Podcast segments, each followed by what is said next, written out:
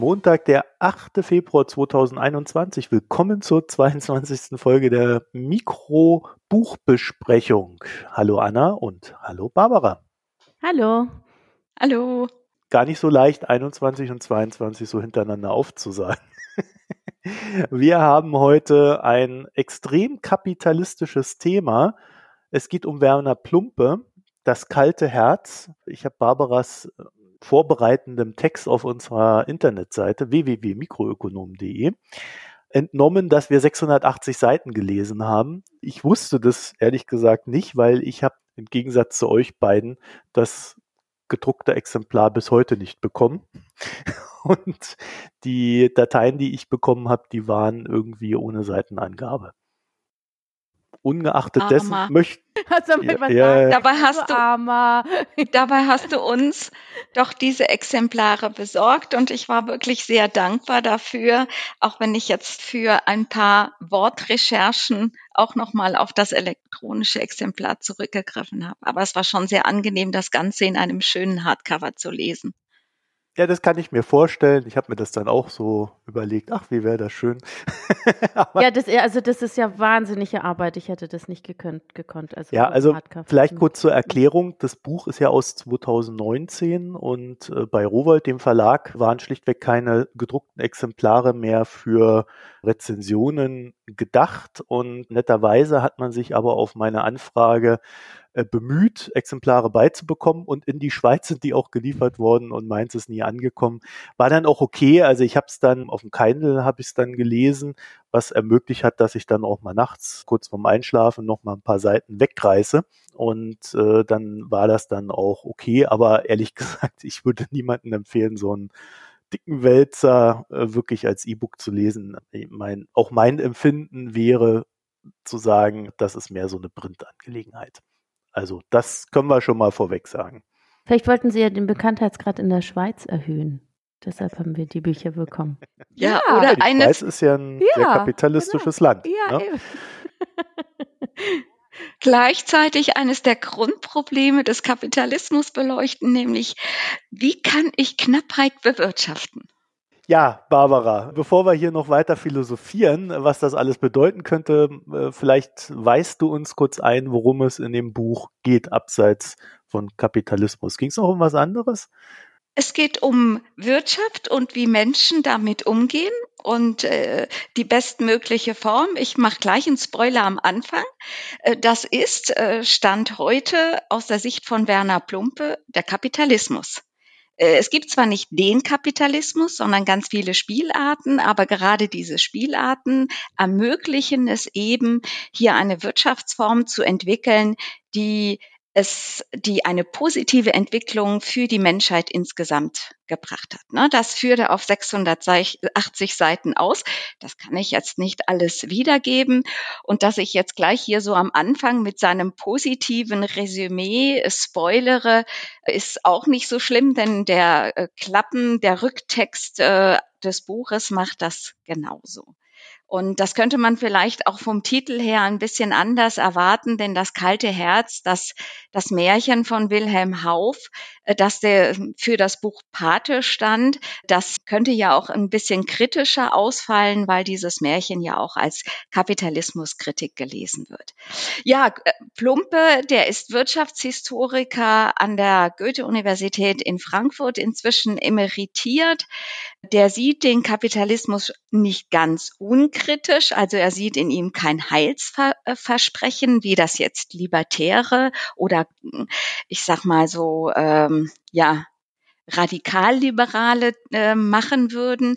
Aber er sagt doch ganz so wie Schumpeter, dass äh, der Kapitalismus eine Dynamik entfaltet, äh, die immer wieder neue Lösungen und Wege bringt, die Wirtschaft und Gesellschaft weiterbringen. Und was ihm ganz wichtig ist bei diesem Weiterbringen ist, dass der Kapitalismus gerade für die Habenichtse der Gesellschaft immer wieder neue Möglichkeiten schafft und dadurch eine Teilhabe am Reichtum ermöglicht. Und das ist so die Hauptthese des Buches, wie ich, wie ich das Buch gelesen habe, dass der Kapitalismus, und ich jetzt zitiere ich von Anfang an, stets eine Ökonomie der armen Menschen und für arme Menschen war.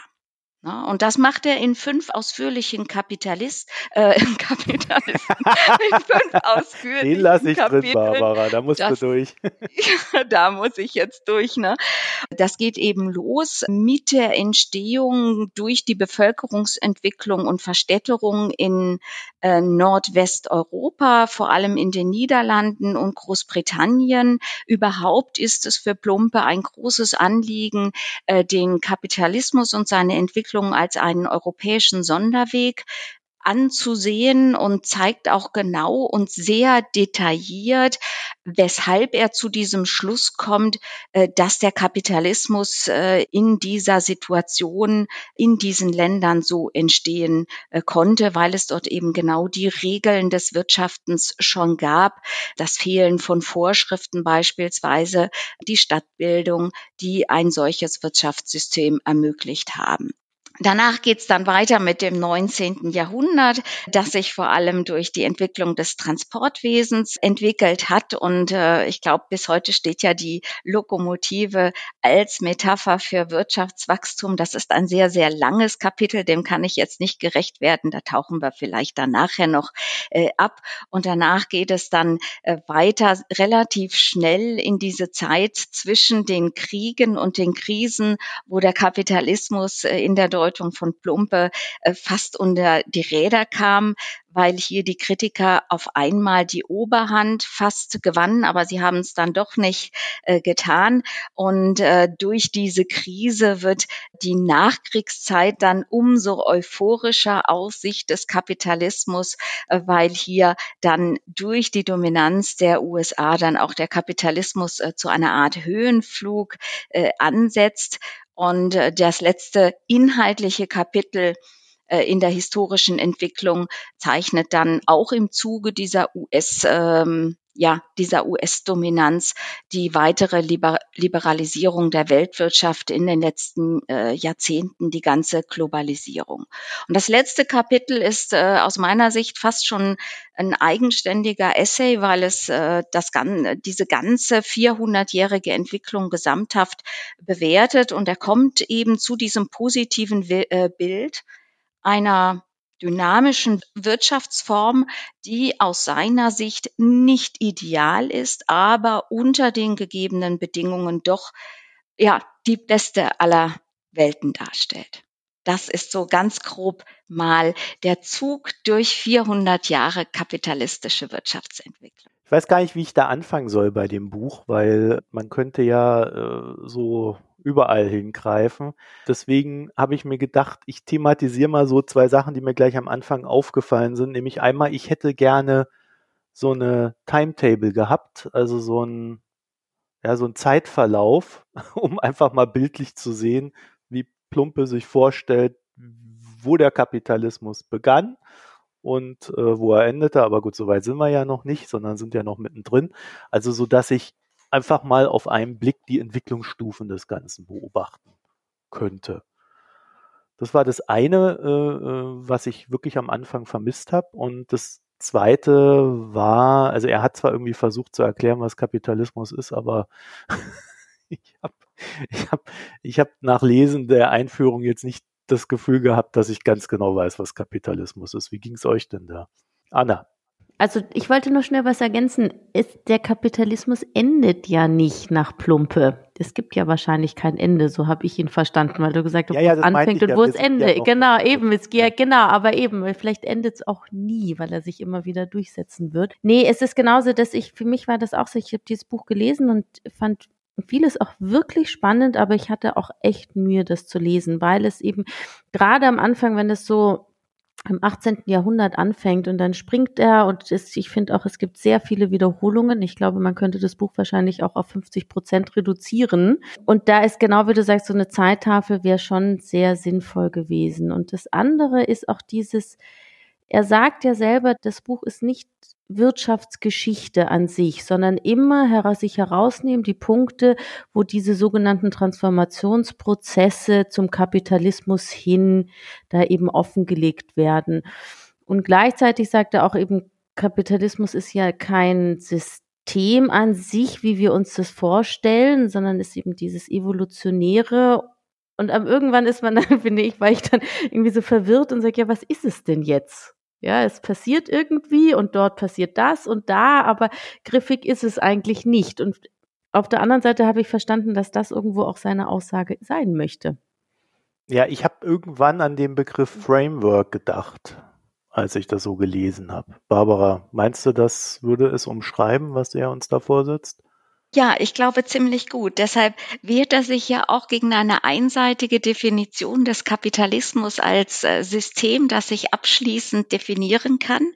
Er sagt ja auch, das ist etwas Emergentes, etwas, das man nicht vorhersagen kann. Und er definiert es ja als Bündel von Wirtschaftspraktiken, die bestimmte Zutaten brauchen, sage ich mal, wie so ein Kochrezept, die in ihrer Weise aber immer wieder in unterschiedlicher Form aufeinandertreffen und dann für äh, kapitalistische Wirtschaftspraktiken auch sorgen. Also Privateigentum, Kapital muss vorhanden sein, dann das gewisse Fehlen von Vorschriften, damit sich hier so eine gewisse Angebotselastizität herausbilden kann oder ausgespielt werden kann. Und diese und natürlich braucht man auch die Nachfrageseite. Und das ist ja die These des Buches, dass durch diese Nachfragemöglichkeit, dass durch das Schaffen des Massenkonsums von der Angebotsseite und durch entsprechende Entlohnung auch überhaupt dieses System äh, der Markt entstehen konnte und äh, die Leute, die gegen Geld gearbeitet haben, auch dadurch ein Einkommen hatten und sie sich äh, die Sachen, die Güter kaufen konnten, die sie brauchten oder einfach auch nur wollten. Ne? Von daher glaube ich auch, er wehrt sich gegen diese Definition und er bricht eben deshalb auch ganz bewusst aus diesem typisch historischen Denken heraus, wo es ja immer um Aufstieg und Niedergang von etwas gibt, wenn man was Historisches betrachtet. Und das hat Anja ja schon gesagt, er sieht den Kapitalismus da eher in so einer linearen Entwicklung. Und da würde ich auch mit der Kritik dann ansetzen, weil er dadurch eben die, die Rückschläge und die Krisen ein bisschen kleinredet. Aber das ist dann vielleicht ein anderes Thema. Und das ist vielleicht auch der Grund, warum er sich so in einer Zeittafel ja verschließt. Aber das ist vielleicht noch mal ein anderer Punkt, der mir die Lektüre dann auch erschwert hat. Das ist ja ein historisches Buch über Wirtschaftsgeschichte. Das ist prall mit historischen Fakten. Es gibt keine Grafik, es gibt keine einzige Visualisierung in dem Buch. Und ähm, das macht natürlich dann die Kommunikation zum, zu, zu, mir als Leserin schon etwas schwierig. Aber ich denke auch, äh, wie Anna, dass, dass er das ganz bewusst macht, damit das Ganze wie, wie ein, ein Bündel von Praktiken rüberkommt, das sich stetig weiterentwickelt und neu erfindet. Gleichzeitig hat er aber irgendwie ein ganz starkes Bedürfnis, immer wieder zu erklären, dass es nicht so ist, wie Karl Marx das gesagt hat. Ja, also das ist mir auch aufgefallen. Also Karl Marx, wo ich habe mir dann im Nachhinein gedacht, so gibt es eigentlich nur Karl Marx als Kapitalismuskritiker? ja, weil er eigentlich, ich habe so das Gefühl, das Buch geht eigentlich darum, dass Karl Marx nicht recht hatte, weil es wird eigentlich zu 90 Prozent wird ja immer er erwähnt. Na ja, also ich glaube, das ist schon okay, weil erstens ist das der Mensch, der das, der das Kapital geschrieben hat. Äh, von daher glaube ich, ist das okay. Vielleicht steckt auch, aber das sagt er so im Buch überhaupt nicht, äh, ist da das auch die Abrechnung mit einer verlorenen Jugendliebe, weil Plumpe war ja offensichtlich als Student auch eher links eingestellt. Ja, stimmt. Und genau. räumt mhm. das jetzt mhm. da auch so, so ein bisschen auf. Aber er bringt ja schon noch andere Kapitalismuskritiker rein. Also er fängt ja an mit Aristoteles und der Zinskritik. Das ist natürlich kein Kapitalismuskritiker, aber äh, dieser, äh, diese, dieser Protest gegen Zinsen einzunehmen, dafür, dass man Geld verleiht. Oder auch, er hat äh, Paul Mason als Globalisierungskritiker mit, äh, mit drin und natürlich auch äh, die katholische Kirche, deren äh, widersprüchliche Rolle er auch äh, in diesem ersten Kapitel sehr schön aufzeigt, weil die zwar äh, dem Mund nach immer sehr kapitalismuskritisch taten, aber gerade an der Monetarisierung von vielen Diensten der Kirche, Messen lesen, Ablass, Ablasshandel und ähnliches, immer auch sehr gut verdient hat. Also es ist nicht nur Marx, aber ja, er hat schon so eine sehr prominente Rolle und das ja. verstehe ich. ja, Eigentlich wurde ja, er hinten schon. raus immer präsenter, hatte ich den Eindruck. Also am ja, Anfang genau. noch nicht, aber da passte das ja. ja auch zeitlich nicht. Also über das 17. Jahrhundert hat Marx halt noch, nicht. noch, nicht. so gewirkt in der in dem Zeitrahmen. Aber ähm, ja, also äh, gerade so zum Ende hin hatte ich den Eindruck, das wird mir etwas zu präsent. Ähm, da hätte man sicherlich noch andere Sachen verhandeln können. Behalten wir zwischendrin mal fest, also äh, Kapitalismus kein System, sondern nur ein Framework. Also ähm, das fand ich, fand ich ganz wichtig. Äh, würdet ihr dem denn überhaupt zustimmen? Die Frage ist ja da, das, was er, was er auch sagt, ist dieses Dezentrale, dass der Kapitalismus hat kein Zentrum. Das ist ja dann auch eben das kalte Herz. Und da hat er ja recht, ja, wenn man sagt, dass es ist kein vom Menschen gemachtes System, wie eben wenn der Staat jetzt ein System wirklich, ähm, also oder wenn der Staat anfängt zu bestimmen, sondern dass man die Akteure sind ja wirklich dezentral. Von daher, ich, also ich finde schon, ja.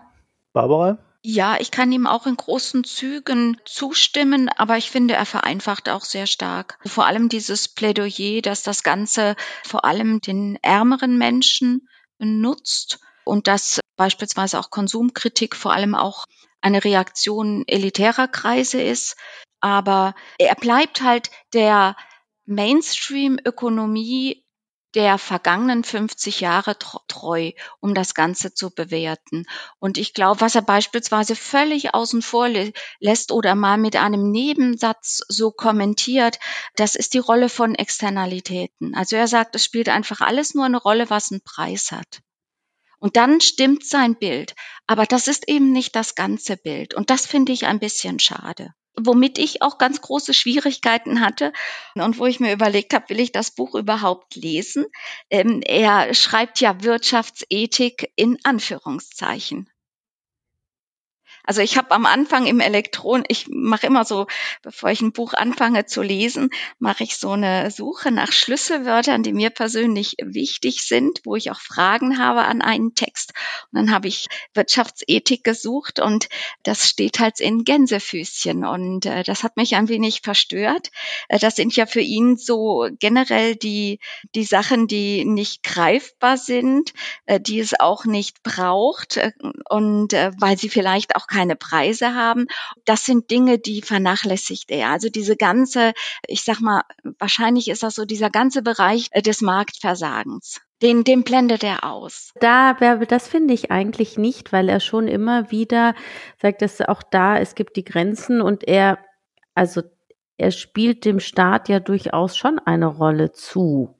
Ja, das ist, das, dass der Staat, also ich hatte, für mich ist er eigentlich eher, so würde ich sagen, was man ordoliberal nennt. So hatte ich ihn verstanden, ja, dass man sagt, das sind Grundgenommen, ähm, diese Form der Marktstrukturen, Privateigentum, kapitalintensive Produktion, das muss so wie geschützt werden. Aber der Staat hat schon diese schützende Rolle oder auch was Wettbewerb, Kartellrecht und so weiter betrifft. Und eben nicht dieses, es wird alles nur über den Preis gesteuert. Das sehe ich jetzt nicht so. Also ich fand ihn da sehr widersprüchlich. Also ich würde instinktiv diesem Framework-Gedanken auch zustimmen habe aber das Gefühl, dass er da nicht sehr konsequent ist bei diesem Framework-Gedanken. Und es äußert sich genau dann, wenn er beginnt, so in die Gegenwart reinzukommen.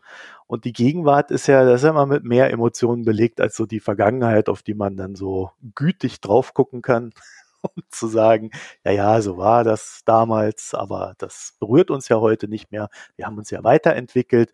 Und da hat er dann so halt so Sachen drin wie, das Buch ist ja 2019 erschienen, nochmal zur Vergegenwärtigung.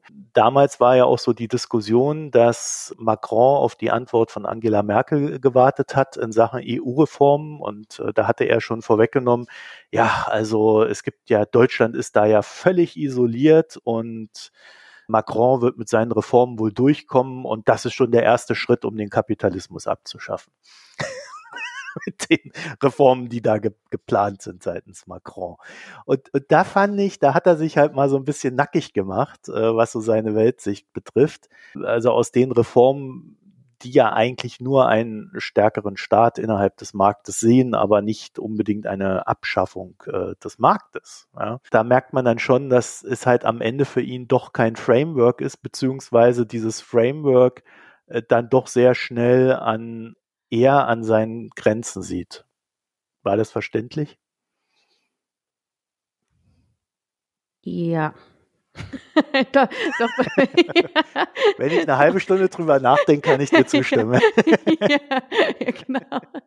ja, genau. Nein, ich war noch, ich bin noch an der EU hängen geblieben, ja. In dem Sinn, inwieweit eben eigentlich das politische Handeln im Moment in der EU. Und jetzt habe ich mir überlegt, ist es jetzt, wir sind ja jetzt schon 2021 und du warst bei 2019, aber wo stehen wir denn heute? Und ich finde, das ist ja schon eine starke Aussage, die ich ja zum Teil auch teile, ist dieses, wenn wir uns anschauen, was der Kapitalismus ist oder die Kritik an Kapitalismus, dann müssen wir sie uns auch in der Reihenform anschauen.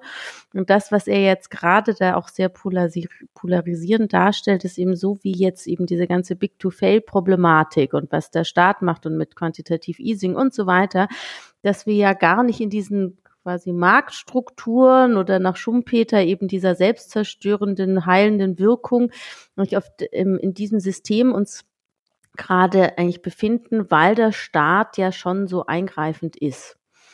Und das mag jetzt dahingestellt sein, aber ich finde diese Art zu sagen, wenn, und das ist ja das Ziel eigentlich, ähm, oder sollte es sein, zu sagen, wie können wir dieses System, in dem wir uns befinden, verbessern, dass wir dann auch wirklich hinschauen, in welchem System befinden wir uns denn? Ja, und dieses, und ich finde schon, dass ich immer wieder lese, höre, eben der Kapitalismus und der ist so und dann sage ich, ja, aber in Reinform ist der ja gar nicht da im Moment. Und vielleicht wäre es auch gar nicht so schlecht, wenn er da wäre in Reinform, also wenn ihr versteht. Und dieses rational, kritisch hingucken und wirklich bewerten, wo stehen wir eigentlich oder wem wollen wir jetzt eigentlich wirklich die Schuld zuweisen? Dieses ausdifferenzierte, dieser, also sagen wir ausdifferenzierte Herangehensweise, das finde ich, hat mir schon gut gefallen. Das stimmt. Also das macht er sehr gut. Wobei am Ende eben doch glaube ich, etwas einseitig ist. Und da ist er nicht nur ordoliberal, sondern ich weiß nicht, wie man das dann nennt, bruttoliberal oder oder äh, kryptolibertär, keine Ahnung. Denn gerade dort am Ende, wo es äh, um die Finanzkrise von 2008 geht, die ja jetzt zu diesen ganzen Unwuchten geführt hat und diese Lähmung, diese Bürokratien, die auf EU-Ebene tatsächlich entstanden sind, da, da finde ich, da argumentiert er schon sehr einseitig, so als wäre quasi der Staat durch die Too Big to Fail Systematik selber schuld gewesen, dass es zu diesen Unwuchten gekommen ist.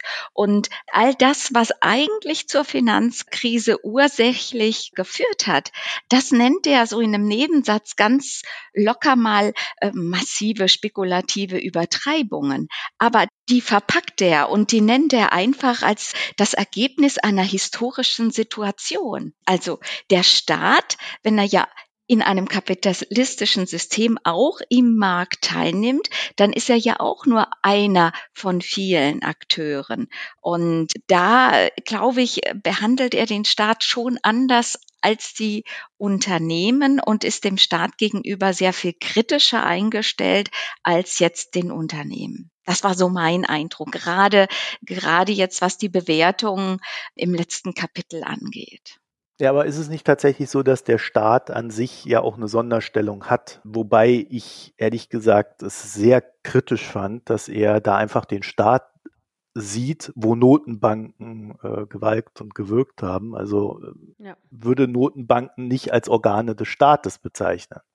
Ja, das ist für mich ein völlig anderer Teil. Das ist ein Teil. Naja, es sind öffentlich-rechtliche Institutionen, die auch. Ja, sie sind äh, aber auch völlig unabhängig von der Politik. Na, das völlig würde ich jetzt nicht ja, unterschreiben. Das EU. doch, doch, würde ich unterschreiben. Das wäre das Ziel. Bei aber der EU auch. Ich denke schon, dass die Notenbanken unabhängig von der Politik sind. Der Punkt ist da ein anderer. Sie sind der Systemstabilität verpflichtet. Und diese Systemstabilität heißt halt im Zweifelsfall genau das zu tun, was Plumpe da kritisiert hat, nämlich die Risiken rauszukaufen. Und das kann man als problematisch empfinden, aber es ist kein staatliches Handeln.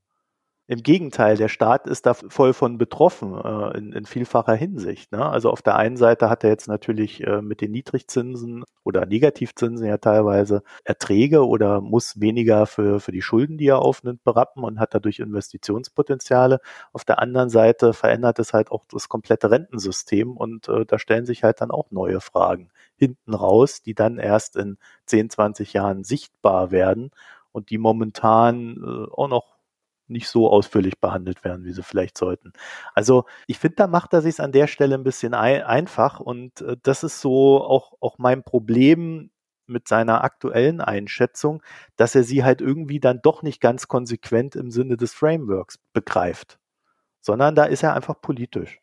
Ich fand jetzt seinen Schluss ähnlich eh so spannend. Ja, also ich, also ich trenne das Buch ein bisschen zwischen eigentlich so ihm, ja, und seine Meinung ja, und diese historischen Zusammenhänge. Aber die Frage ist natürlich, sind diese, wie er sie aufzeigt, ist es dann wirklich objektiv oder subjektiv? Ja, wie, wie er es darstellt. Das ist dann schon richtig, weil ihn jetzt seine Konklusion so, naja. Und ich glaube, das andere ist auch eben das, was du sagst, auch im Grunde genommen diese ganze Big-to-Fail-Problematik jetzt rückwirkend, was hätten die Staaten denn sonst machen sollen? Also man kann ja sagen, gut, natürlich nach Schumpeter, jetzt lassen wir alles zusammenstürzen, super, dann wird's schon. Ja, irgendwie ähm, halt dann ist jetzt erstmal 30 Jahre Totalkrise und dann reinigt sich schon und irgendwie im Zeitalter in tausend Jahren spielt es ja keine Rolle im Zeitalter, quasi so. Da müssen wir erstmal ja kreativ verhungern. Ja, ne? genau. Ne? Und dann geht's ja, genau. Weiter. Genau. Also das finde ich dann irgendwie so, das stört mich schon auch, ja, das ist so, aber eben äh, gleichzeitig dieses und ich wollte schon, weil die Bärbel hatte das schon angesprochen, mit euch drüber sprechen, wie ihr das seht, weil ich finde, diese, das, was du auch als Spoiler genommen hast, Bärbel, dieses eben, dass der Kapitalismus ist für die Armen da oder Kapitalismus irgendwie System für die Unterschichten. Das ist ja schon sehr, hat ja auch was so Provozierendes eigentlich. Mhm. Und ja, ich muss schon sagen, dass ich mich da, ich habe mich da schon wiedergefunden, ja, auch in diesem, vielleicht oder mich zumindest gefragt, habe ich nicht denn da auch so ein elitäres Denken? Ja, was hinsichtlich Konsumkritik und alles, was er ja aufzeigt, was ja eigentlich schon im 18. Jahrhundert da war und auch im 19. Deshalb finde ich das so spannend, ja, immer wieder dieses so, es kam von den Elitären, die so, ui, jetzt irgendwie die einfachen Leute fangen da an, jetzt auch Porzellan zu benutzen und sich Bilder malen lassen und so. Was heißt das denn? Ja, wo ich sage, inwieweit bin ich denn nicht auch wahnsinnig elitär? Ja, und ist genau dieses irgendwie, also ich habe mich da so ertappt gefühlt. Wie ging es denn euch da? Mir ist halt aufgefallen, Barbara, das vielleicht ist es dir auch aufgefallen, dass er diese Kapitalismuskritik des 18., 19. Jahrhunderts irgendwie immer so als, ja, das hat ja nur in der Literatur stattgefunden, so abgetan hat ja, da hat der und der das und das geschrieben, aber eigentlich waren die Durchschnittslöhne da bei den Arbeitern in London alle ganz gut. Später kommen dann noch so, so, so Nebensätze wie, ja, mit dieser Armuts, was weiß ich, wie er es geschrieben hatte, ich übersetze es jetzt mal meine Worte, Armutslyrik, die da über die Bilder in, von, von Arbeitern in ihren äh, verdreckten Quartieren in London produziert wurde. Eigentlich war das ja alles gar nicht so. Er hat behauptet, der Arbeiter, der dort in diesen Fabriken da ausgebeutet wurde, der wäre ja eigentlich ein besser bezahlter gewesen in der damaligen Zeit und dem ging es eigentlich ganz gut. Und da hat einfach die Literatur die Oberhand gewonnen gegenüber die, den Daten, die er vorliegen hat, an denen er sagen kann, das war alles proper. Gleichzeitig erklärt er uns aber, dass sich aufgrund der ganzen Unzufriedenheit die Gewerkschaften da gegründet haben und eine sehr starke Rolle begonnen haben, im Staat zu spielen. Und das passt für mich schon logisch nicht zusammen. Ja, wenn das alles besser bezahlte gewesen wären, die dort gearbeitet hätten, ja, dann hätte es ja keine Gewerkschaften gebraucht, weil dann wären die ja alle zufrieden gewesen. Vor allen Dingen müsste man dann fragen, wo waren denn dann die wirklich Armen? Also mit den Gewerkschaften, ich weiß gar nicht, ob das, ob das auf Marx zurückgeht. Jetzt fange ich auch noch mit dem an. Also eine Revolution passiert halt nicht aus dem hungrigen Bauch, sondern es braucht eine gewisse materielle Basis, um überhaupt dieses Bewusstsein des Aktivismus zu entwickeln.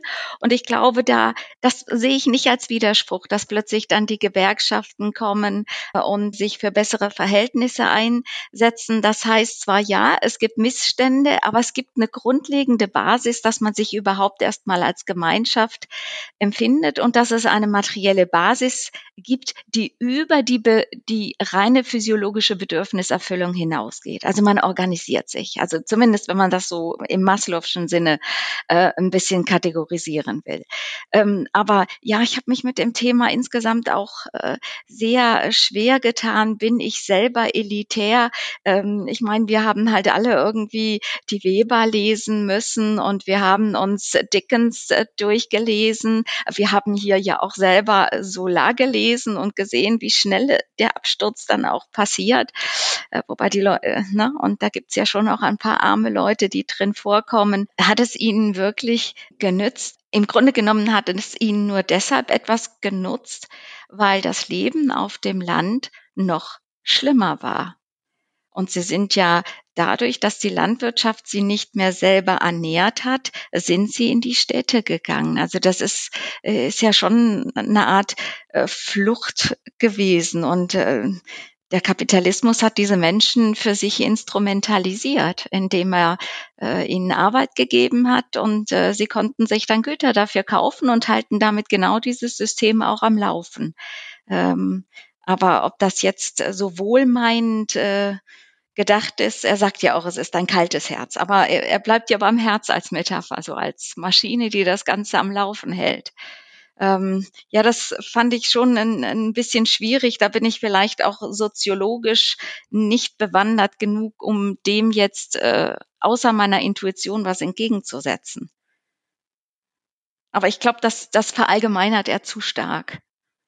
Es ging mir so ein bisschen, dass wenn man, es gibt doch jetzt auch diese, ich weiß nicht, ob es Behauptungen sind, aber wenn man sich jetzt da zum Beispiel die grünen Parteien anschaut, jetzt egal ob in der Schweiz oder in Deutschland, dass man sagt, ja, sie sind zu bürgerlich und da finden sich ja die Akademiker wieder und wirklich so das wohlgenährtere Bürgertum, ja, die sich jetzt wie leisten können, grüne Politik machen zu wollen oder dass grüne Politik entsteht. Ja, und das ist dann so, ähm, also er schlägt dann irgendeine Kerbe, es ist mir so irgendwie aufgestoßen oder zum Denken, also so beides. Ja, ich kann jetzt nicht nur sagen, irgendwie nur negativ aufgestoßen, aber irgendwo dann auch schon, weil es heißt ja, wenn man sich jetzt dem widerstrebt und sagt, so wie es heute läuft, soll es eigentlich, ähm, das sollte sich verbessern, dann kommt gleich dieses Jahr, man nimmt dann den Armen was weg. Ja, oder den einfacheren, ja, weil die doch jetzt eigentlich daran gewinnen. Und wir als Elitäre irgendwie, oder man wird dann so als elitär hingestellt, ähm, ja, ich komme damit irgendwie nicht zurecht.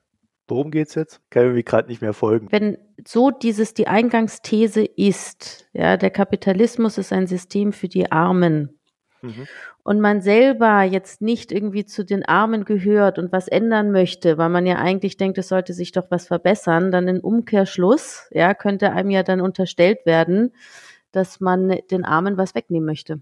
Also historisch gesehen waren ja viele Verbesserungen, die wir erlebt haben in unseren Systemen, also auch in Richtung Demokratie und so weiter, waren ja Elitenprojekte. Ja, also es würde so ein bisschen in Barbaras Argument reinlaufen, dass man mit wohlgenährtem Magen vielleicht einfach für bessere andere Dinge sich einsetzen kann. Und bis zu einem gewissen Punkt ist das ja auch richtig. Ich tue mich deswegen ein bisschen schwer mit dem Vorwurf gegenüber den Eliten, weil so auch so eine Elite bringt ja nicht nur Bullshit heraus. Ja. Also gerade auch wenn man so diese Zeiten betrachtet, kann man zumindest für Europa sagen, hat sich extrem viel verbessert, gerade für die Nicht-Eliten.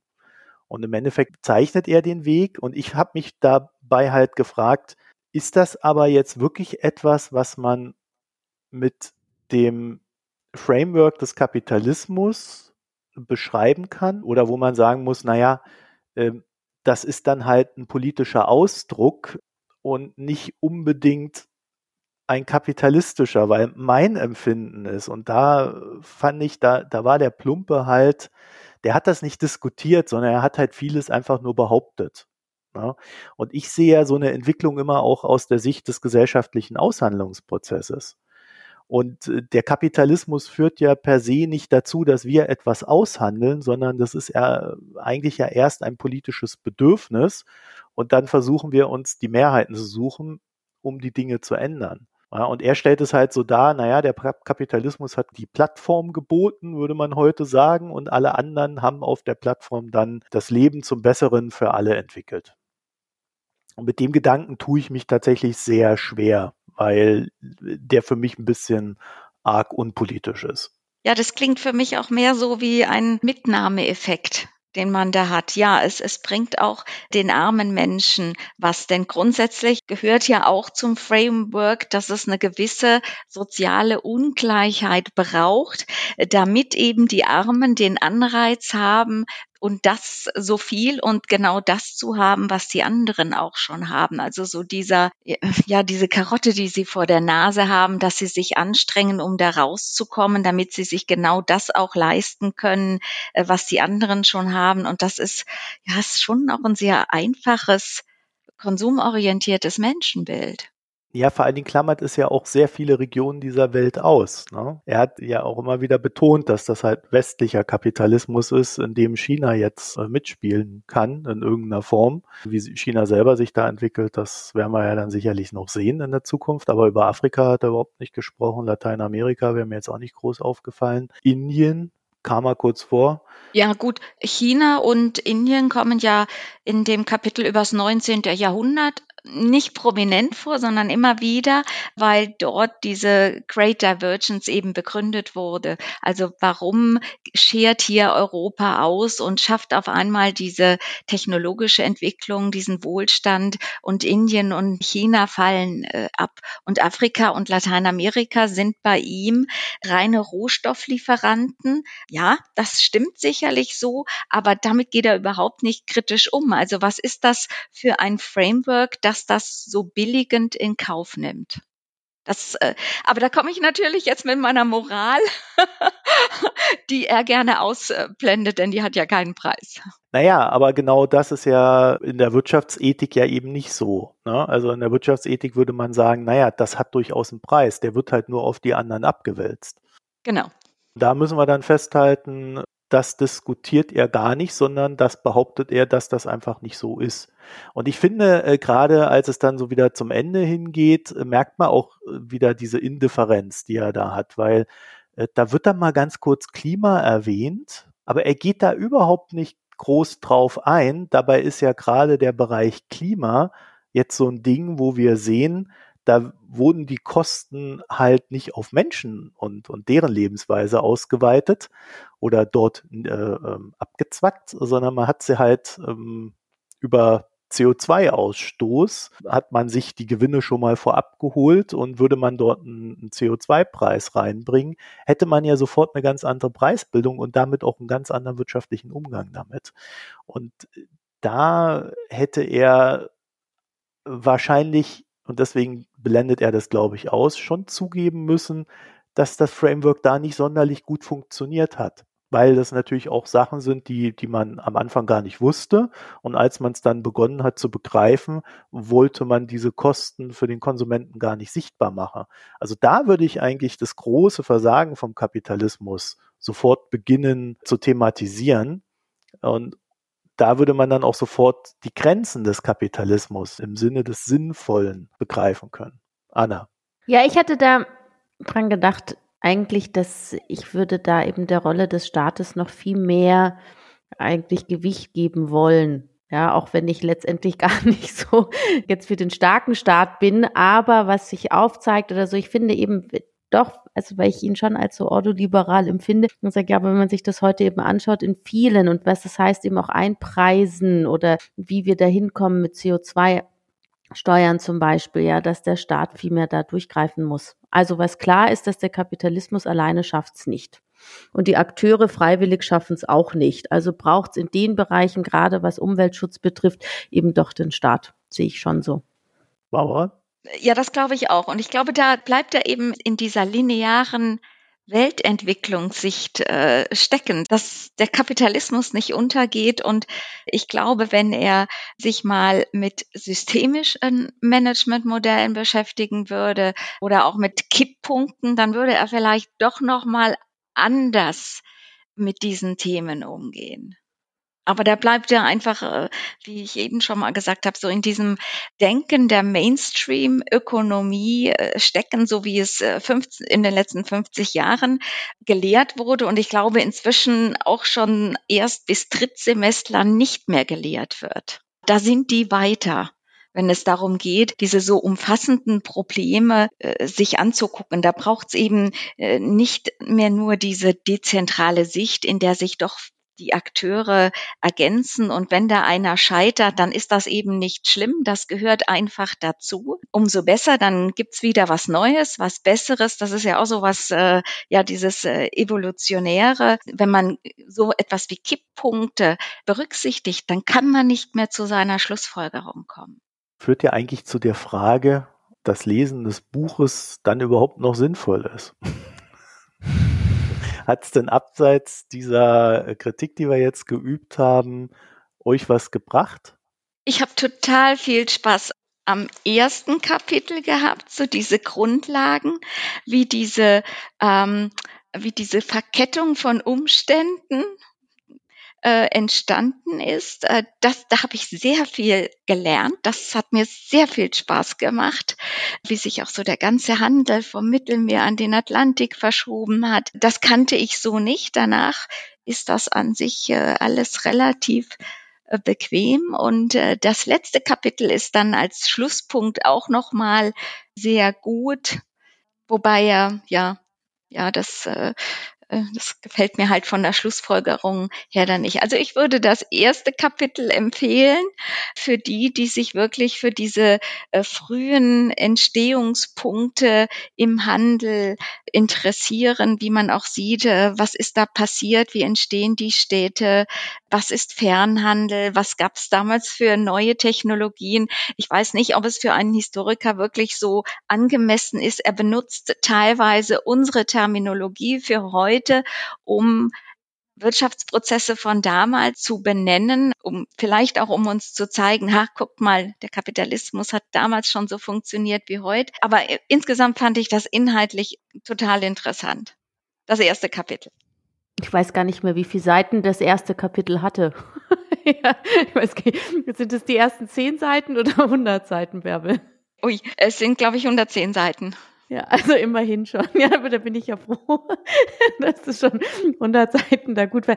Nein, ich muss sagen, das Buch hat mir letztendlich schon was gebracht. Also ich finde es jetzt schwierig nur auf einzelne Kapitel, weil ich hatte so manche Durchhänger oder dann war es mir auch irgendwo zu chaotisch. Dann kamen wieder Stellen, wo ich sagte, ah, das wusste ich noch nicht oder das finde ich jetzt interessant hergeleitet. Deshalb gebracht hat es mir auf jeden Fall was. Und ich glaube auch dieses, dieser Blickwinkel immer wieder zu sagen, dass letztendlich die Staaten oder vielleicht früher die kleineren Nationen einfach auch zu gewissen Handlungsweisen einfach gezwungen waren, weil es klingt vielleicht so salopp, aber weil die Welt sich weitergedreht hat und die Konkurrenz zu groß war, auch im globalen, internationalen Sinne und nicht alles nur so moralisch angesehen werden kann, wie so, das war jetzt böse oder schlecht oder man hatte irgendwie, da saß einer, der hat irgendwie ähm, das und das im Sinne gehabt, sondern schon auch einfach zu sehen, dass manches, dass man auch zum Teil auch Staaten oder Politiker gar nicht anders handeln konnten.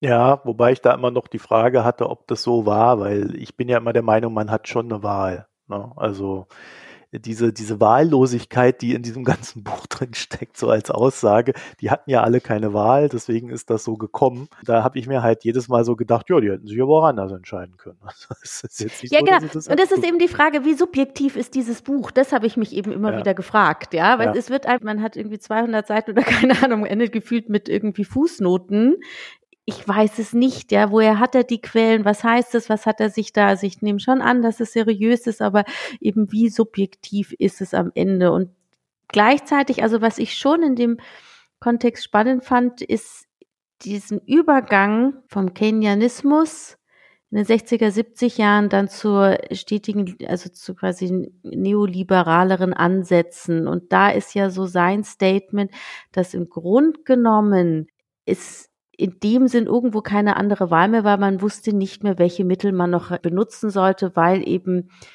damals aufgrund des Strukturwandels, der Abwanderung der Industrie, Stagnation herrschte und die stetigen Staatsausgaben eigentlich auch nichts mehr geholfen haben. Und dann war so der Punkt, ja, was machen wir denn dann? Ja, jetzt weiß ich nicht, ob es wirklich so war, aber ich finde es ganz interessant, ja, zu, zu sehen, es gibt, gab einfach auch Beweggründe aus Ratlosigkeit. Ja, was können wir denn sonst machen? Die, ähm, irgendwo halt auch Try and Error. Ja, also ich muss sagen, mir ging es da ähnlich wie dir. Also ich habe es ja von vorne bis hinten durchgelesen, aber ich bin dann auch immer mehr so stellenweise durchmeandert und habe mir gedacht, okay, jetzt, jetzt kommen wir mal hier zur Sache oder jetzt, jetzt reicht's aber langsam mal. Und dann, und dann kam halt immer wieder so, so eine Oase des Glücks. ja, genau. Wo er dann so ein paar genau. Seiten hatte und ja, gedacht, genau. oh, das ist aber total interessant. Das ist ja, genau, spannend. genau. Das ist genau, ja, ja, das sind dann auch meistens bei mir so gewesen, so Kleinigkeiten, wo er dann so, so ein bisschen nerdig so in diese äh, äh, kleinfizzeligen, ja, und dann hat der Ford äh, da dies und das und jenes gemacht und so.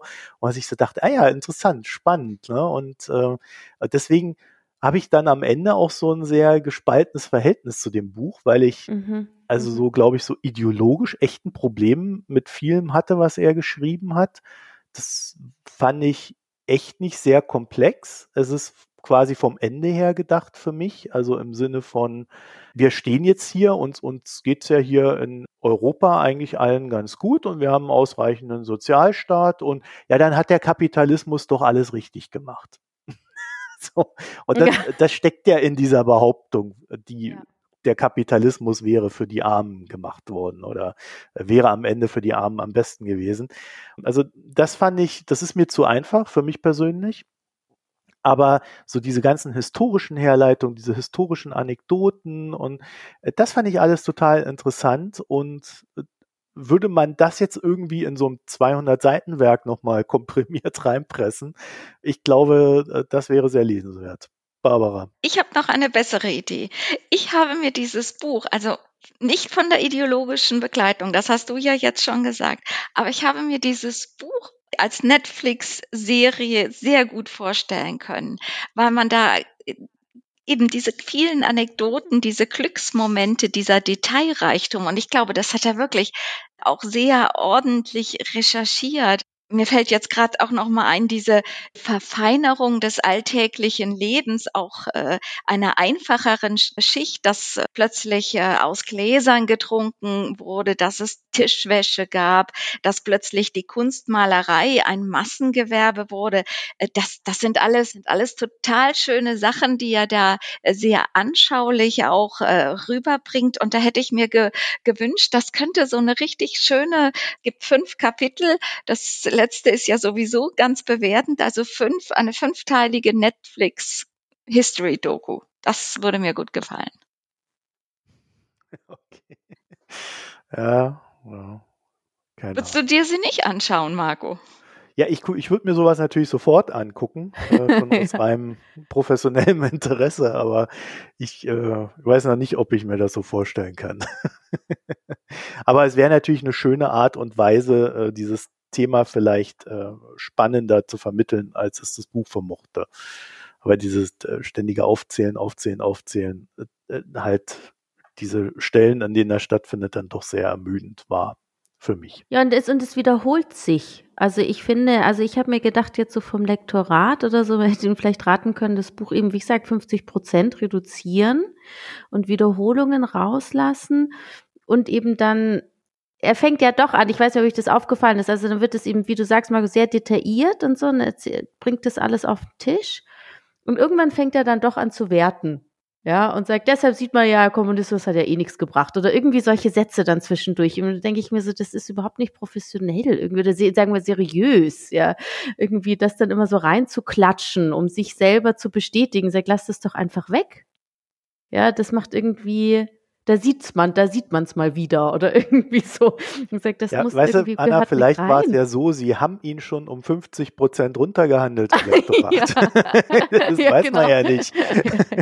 ja, ja aber, sieht, ja, aber es sieht ja dann doch schon so aus, als würde der Kapitalismus nicht für sich als Erfolgsmodell dastehen, sondern nur im Vergleich zu diesen missratenen Versuchen in der Sowjetunion, äh, in Osteuropa, in Kuba, in Venezuela.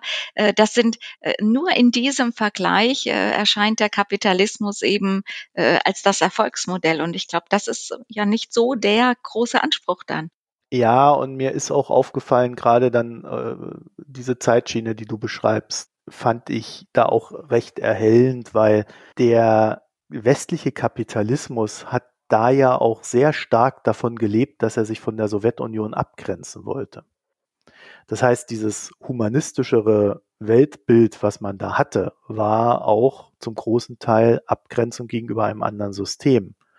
Und äh, nicht per se durch die ja, magischen Hände des Kapitalismus gesteuert, sondern da kam halt ein politischer Faktor hinzu. Und man sieht ja dann gerade in der Nachwendezeit, wie dann äh, ja so, ein, so eine neoliberale Phase begann.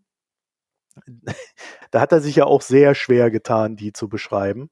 und, und also auch immer so, so, so Sachen so, ja, was man dann so Neoliberalismus nannte und solche Formulierungen waren dann ja drin. Da kam ja dann der Kapitalismus, so wie man es ihm vorgeworfen hat, viel mehr zum Tragen, weil er halt dieses Lebensgefühl war, ja, das hat ja alles super funktioniert und äh, der Sozialstaat wurde ja dann auch zurückgefahren und so weiter. Äh, und jetzt sind wir halt wieder in so einer Phase, wo das Pendel in diese andere Richtung ausschlägt, um genau das zu korrigieren. Und das Problem an der Sache ist nur, das eine war 89, jetzt haben wir 2020, ne? also da haben wir fast 30 Jahre dann irgendwo auch dafür gebraucht, dass wir an den Punkt kommen, dass das Pendel mal wieder in die andere Richtung ausschlägt. Und das ist, wenn ich so an meine Lebenszeit potenziell denke, also ich bin jetzt 40, ja, da habe ich gut 10 Jahre DDR, 30 Jahre 30 Jahre, 30 Jahre Westen, äh, da habe ich quasi 30 Jahre neoliberale Entwicklung gehabt und äh, wie lang geht jetzt die, das Pendel in die andere Richtung? Also für, in so einem Menschenleben gedacht, finde ich, ist die Antwort, das pendelt sich dann schon irgendwie aus und ein, nicht sonderlich gut. Und was er auch überhaupt nicht diskutiert hat, sind halt so aktuelle Entwicklungen, äh, wie wir sie in China sehen, wo ja auch ein gewisser Staatskapitalismus wirkt. Weil meine These wäre, dieses Framework, wenn man das wirklich konsequent als Framework denkt, das funktioniert in der Diktatur genauso gut. Es funktioniert dann nur anders, mit einer ganz anderen Verteilung. Das heißt, Demokratie und dieses Politische, was ich ja auch vorhin kritisiert habe, mhm. das ich bei uns gefunden habe, das ist überhaupt nicht mit dem Kapitalismus verwoben. Im Gegenteil, dem Kapitalismus ist das völlig Wumpe. Er hat das aber aufgrund der Vergangenheit so dargestellt in seinem Buch, als ob ja es mehr oder weniger sich durch den Kapitalismus so gefunden hat, wie es dann jetzt am Ende ist. Und das halte ich aber nicht für gesichert. Und das ist genau der Fehler, den der Westen auch in Bezug auf China gemacht hat, dass er halt dachte, ja, mit dem Handel kommt dann die Liberalisierung. Und wir sehen aber, die kommt gar nicht. Im Gegenteil, es wird immer fester, die Zügel. Da habe ich sehr viele Fragen und da muss ich sagen, da ist Plumpe dann doch sehr schwach. Ja, und ich finde, eben, er ist ja einfach sehr konservativ, weil zum Beispiel er erwähnt ja auch dann das Grundeinkommen und ich meine, jeder kann jetzt sagen, man kann es kritisieren oder zumindest darüber diskutieren, aber da ist er gar nicht offen. Also er, er denkt schon nicht weiter, ja, es ist schon sehr konservativ. Ich meine, mich stört's jetzt in dem Zusammenhang nicht ganz so, aber es ist eben, der Ausblick fehlt dann. Ja, das dann sagt man, es gibt ja auch eine, wenn er immer für seine Evolution oder das evolutionäre System ist, ja, aber dann gibt es ja auch ganz vielleicht ganz anders denken, wie wir Menschen zusammenleben könnten. Ja, das kommt gar nicht vor. Also es ja, ist nicht, stimmt. es ist, ja, ja, es ist nicht ähm, visionär inspirierend. Ja, da würde er wahrscheinlich dann schon wieder sagen, eben, das ist ja alles naiv und dann kommt eh nur der Sozialismus oder was er sich dann immer, der finde ich, glaube ich aber nicht. Ja, also es gibt schon auch noch Weiterentwicklung. Ähm, von etwas, was wir uns vielleicht in der jetzigen Form noch nicht wirklich vorstellen können, aber das ist ja das Spannende. Und Grundeinkommen nur so runterzuspielen, ist einfach sehr, ja, also das, da sieht man so, dass es doch auch sehr konservativ ist. Er will halt, dass es so bleibt, wie es ist. Genau. Absolut. Aber dabei zeigt doch der Kapitalismus, dass er nur beständig sein kann, wenn es Wandel gibt. Ja, eben, genau. Und das ist es ja. Also das ist ja genau das. Und der Wandel, das finde ich ja auch, ähm, wir müssen nicht zurück zum Alten oder was nicht funktioniert hat, sondern Neues. Weiter. So, dann kommen wir mal zum Ende. lesen? Ja, nein. Und wenn ja oder nein, wer, wer nicht? Barbara. Also ich habe es in den Details schon mit Freude gelesen. Ich, äh, ja, ich habe ja gesagt, mein Lieblingskapitel ist das erste Kapitel.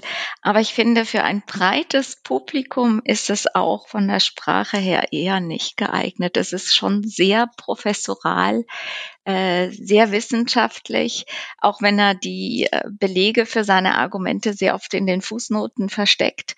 Ich würde eher sagen, nein. Also wie gesagt, ich äh, würde mich über eine Netflix-Serie zum Thema freuen. Da kann man ja dann auch noch andere Stimmen mit reinbringen. Ja, also ich würde schon sagen, dass das ein breiteres Publikum äh, durchaus erreichen kann, das Buch. Es ist halt, also sprachlich ist es halt wirklich keine Wonne zu lesen, das muss man schlichtweg sagen. Du hast es ja schon professoral genannt. Es mündet halt dann in wirklich seitenlangen Erzählungen, die, ja, also die erfüllen keinen literarischen Anspruch. Aber wenn man sich so ein bisschen für Wirtschaft interessiert und bereit ist, das auf sich zu nehmen, um dann immer wieder diese kleinen Oasen des Glücks zu finden und zu entdecken, dann würde ich sagen, dann kann man das durchaus lesen. Also gerade so als Student oder so könnte ich mir vorstellen, äh, da wird man dann wahrscheinlich auch an manchen Stellen sich ärgern. Ich glaube, die haben wir auch ganz gut abgedeckt, aber äh, so, so als mal so ein, so ein grundsätzliches Überblickswerk und auch man erfährt ja schon recht viel über die Denkweise von Plumper. Also das äh, muss ja auch nicht ganz uninteressant sein und sich damit auseinanderzusetzen. Also in dem Sinne würde ich es durchaus empfehlen. Wenn man wirklich einfach nur so ein historisches Werk sucht, weiß ich gar nicht, ob das dann das Richtige wäre. Also das sind mehr so für interessierte Kreise, die eh schon in der Thematik verfangen sind. Ja, Anna. Ja, also ich finde, wenn ich jetzt vergleiche eben zu den früheren Folgen, die wir aufgenommen haben, was ich dann eben als Buch nicht empfohlen habe, da sind dann schon auch Welten. Also deshalb muss ich sagen, ich würde das Buch schon empfehlen. Aber mit allen Einschränkungen, die ihr jetzt schon erwähnt habt oder mit den, dass man sich bewusst sein muss, auf was man sich einlässt.